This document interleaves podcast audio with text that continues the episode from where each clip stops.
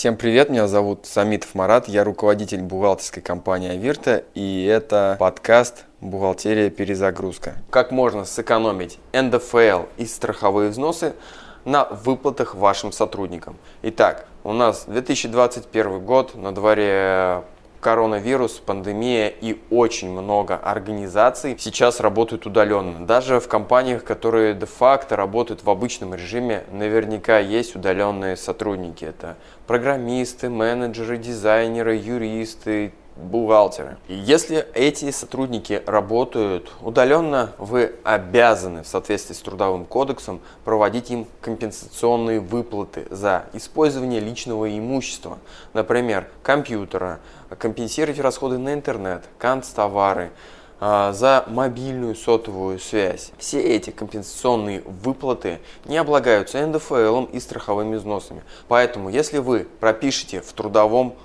договоре, что вы компенсируете эти суммы вашему сотруднику, а, документально и экономически обоснуете эти самые суммы, то вы сможете экономить на страховых взносах и НДФЛ. Если в трудовом договоре сейчас у вас это не прописано, то можно заключить просто доп. соглашение.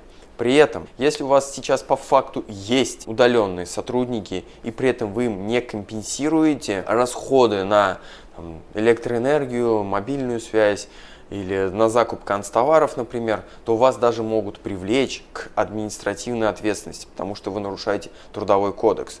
То есть вы исполняете нормы трудового законодательства и при этом экономите на налогах. Экономия может быть небольшая, но однозначно 100% законная. К вам не придерется ни налоговый инспектор, ни трудовая инспекция. Если вам понравился лайфхак, ставьте лайки, подписывайтесь на подкаст.